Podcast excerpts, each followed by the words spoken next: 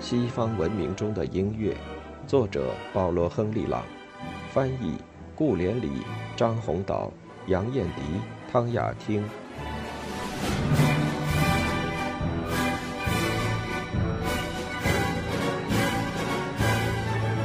大巴罗克的时尚，天主教的教堂音乐。帕莱斯特里纳和他的朋友乔瓦尼·马里亚·纳尼诺的学生。竭力维护无伴奏合唱艺术的伟大传统之际，天主教的教堂音乐断然转被不理过去。在每年都有全新而有趣的东西进入音乐生活的刺激不断的气氛中，老的艺术迅速消亡。虽然还有几个响亮的名字受到尊敬，但受尊敬的只是几个人的名字而已，不是他们的作品。他们的作品不得不向巴洛克的趣味和气质低头。总的说来，古典合唱复调被视为珍贵的古董。弥撒的音乐配乐以前是艺术音乐的最高形式，如今只有少数作曲家感兴趣。但是，除了纳尼诺的圈子以外，这些人把弥撒曲和经文歌看作表现多重合唱的巨幅壁画的工具。他们写作八个、十个、十六个、三十二个乃至四十八个声部的弥撒曲，来反映巴洛克的全部荣华。加布里埃利的恢宏合唱作品——多重合唱的圣乐交响曲，标志着早期巴洛克圣乐艺术达到的高峰。维奥尔、长号、小号、短号和管风琴组成的乐队参加并烘托人数众多的歌唱家。或独立演奏，或随同人声演奏。这种所谓的大巴洛克风格后因协奏曲风格普遍渗入教堂音乐而衰退，但已产生了几部真正令人屏息静气的恢宏巨著。奥拉齐奥·贝内沃利为萨尔茨堡大教堂落成而作的五十三个声部的节庆弥撒曲，可谓其中之最。注：今天我们认为。这部作品是海因里希·伊格纳茨·弗朗茨·冯·毕博所创作，一般称作萨尔斯堡弥撒。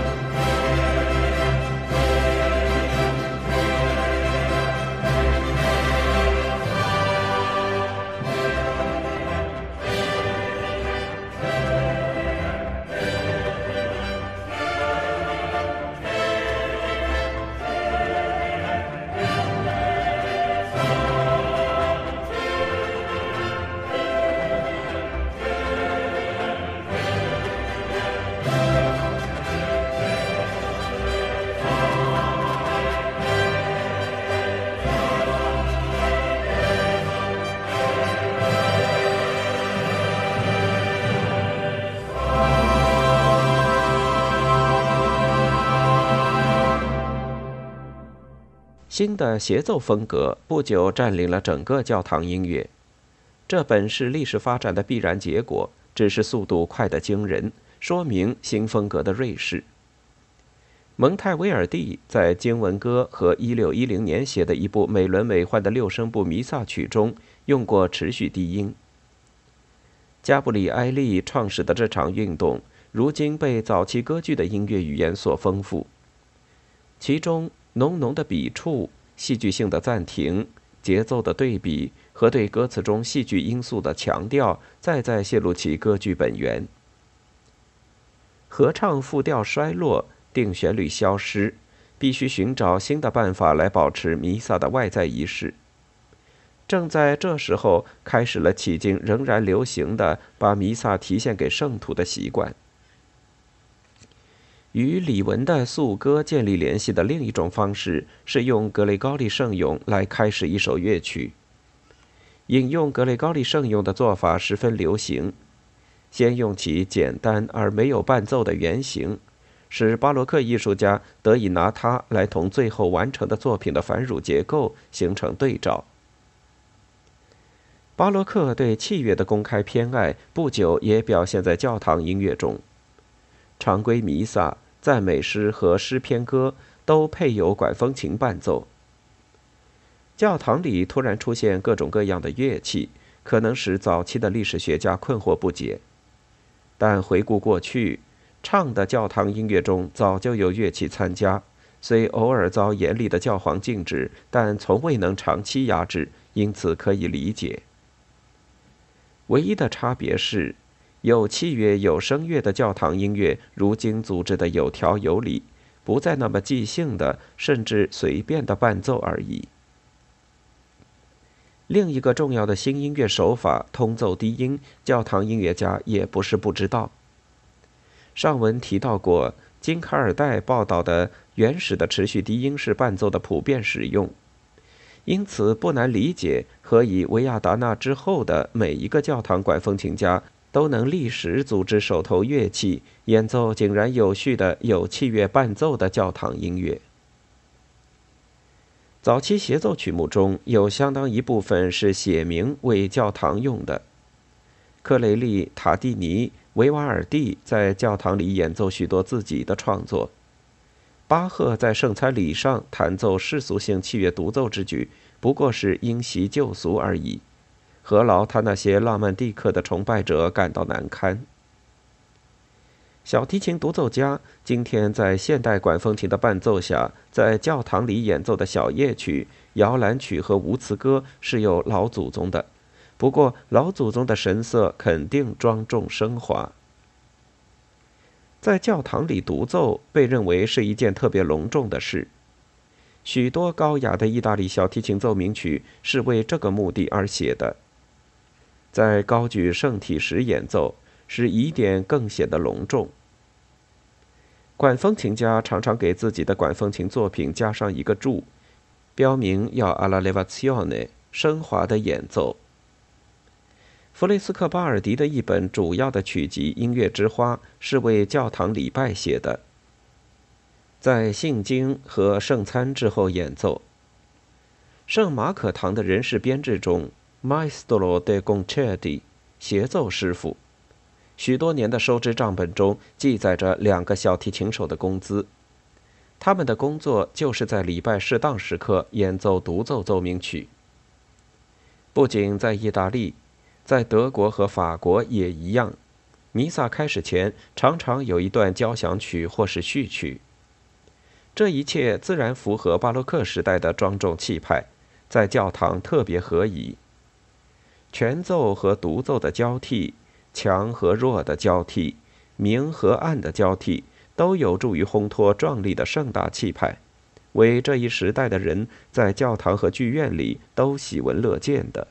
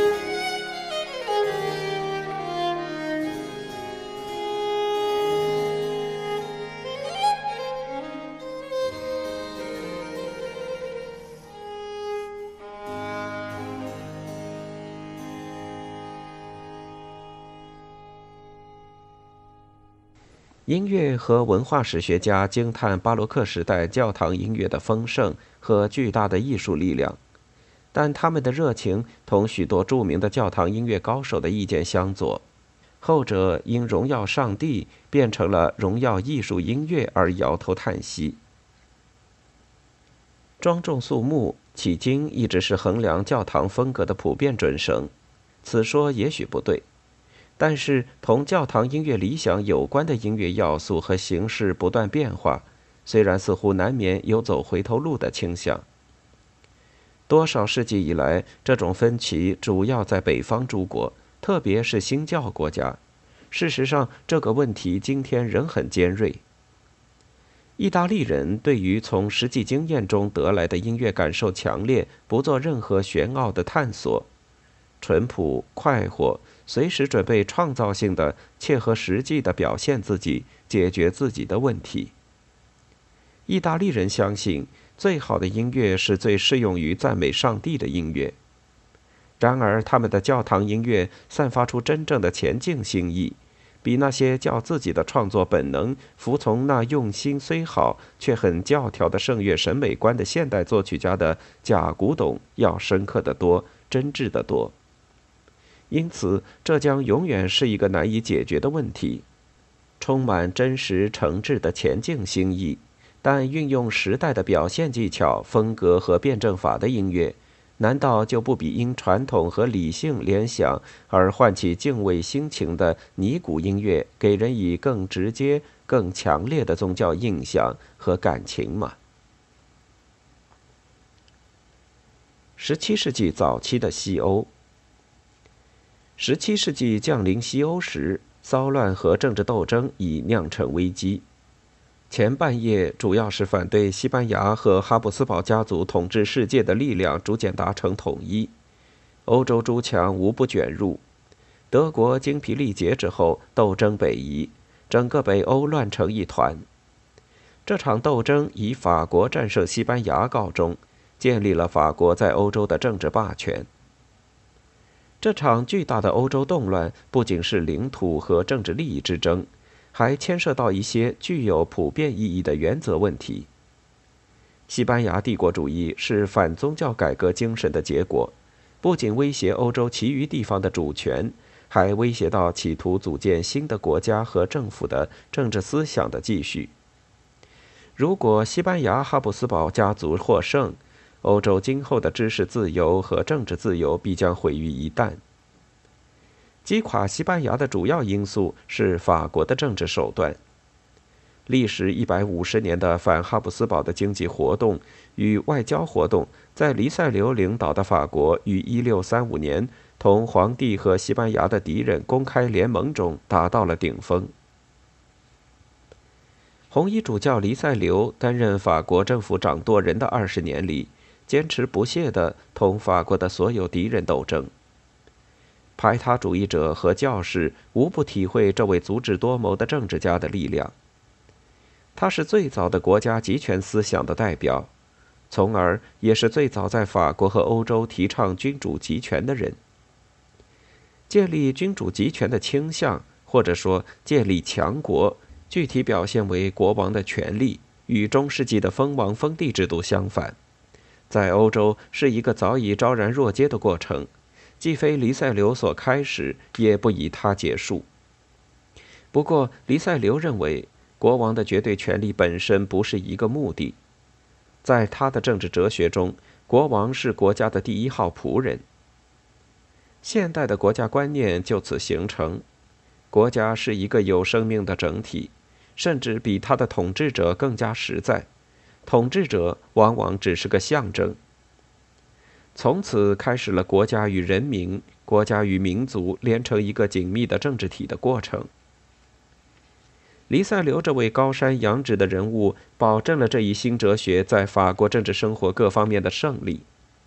这位红衣主教的杰出才能和政治远见，彰显在他指挥的反西班牙和哈布斯堡家族之战中。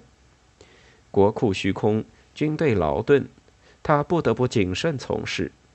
他深知，如果孤军作战，法国绝无希望战胜拥有从米兰到布鲁塞尔驻地的强敌。就设法缔造一个反哈布斯堡的集团，同时煽动德国和意大利各执政亲王之间的不和。一个常被滥用的词“自由”从此踏上远大的征程，直至今日犹是一个主要的宣传口号。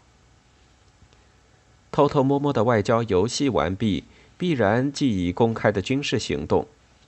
信奉天主教的法国统帅所有反哈布斯堡的军队。这场冤家对阵的性质现在已经十分明显，赌注起码是谁统治欧洲。尽管教皇反复企图调节这两大天主教阵营的利益，也无济于事。政治目的高于宗教目的。黎塞留和法王路易十三相继去世，并不改变政治局势。这位伟大的红衣主教没能活着看到自己的大功告成，但临死时深信西班牙的威风已遭受致命打击，不会活过这一世纪的中旬。一六四三年后，因路易十四年幼，法国由他的母亲奥地利的安妮和黎塞留的后继马萨林摄政。没有什么东西比一个意大利人和一个西班牙女人管理法兰西这个国家更能说明代管的政治主张。但他们的政府建立在流沙之上，一半由于财政问题濒临灾变，一半由于国会反对，由于解放了的中产阶级官员和金融家组织得力的国会反对，他们曾经成功的反对过黎塞留的计划。尚未站稳脚跟的专制政权受到了威胁。可是，自由的口号不能掩饰谋求私利特权的欲望，而高官厚禄的显贵也表现出类似的私欲。不久，这两大截然对立的阵营联合起来，为夺取专制国家的权利而决一死战。但这个曾两次逃亡的意大利人死不松手，挺住这场浩劫。挺过政客、教士和将军们的争斗，亲眼看到国王得胜。一六五三年，起义被镇压，贵族向年轻的国王俯首帖耳。国会的职能限于司法，不得参加政治与财政。这样，在拉蒂斯本召开的德国议会承认日耳曼帝国解体之际，法国国王挣脱了最后一道枷锁。一个独裁的、统一的国家全面建立。专制国家初期绝对没有它使我们今天所联想的横行霸道等特征，它表现出新旧交叉的过渡时期的迹象。外交家、教士和将军们仍心有余悸，随时准备妥协。新兴的专制国家的边界尚未划定。政客们、将军们常常从一个国家转到另一个国家效劳。宗教激情和迷信仍在人们的头脑里占首位。代表新潮流的伟人们当时仍是孤独的、孤立的，但至今仍活跃于我们中间的现代世界的力量已经开始渗透。三十年战争和争霸欧洲之战的灾难年代，在人类生活的每一个领域，政治。经济、艺术、科学，撒下了迎接现代世界来临的种子。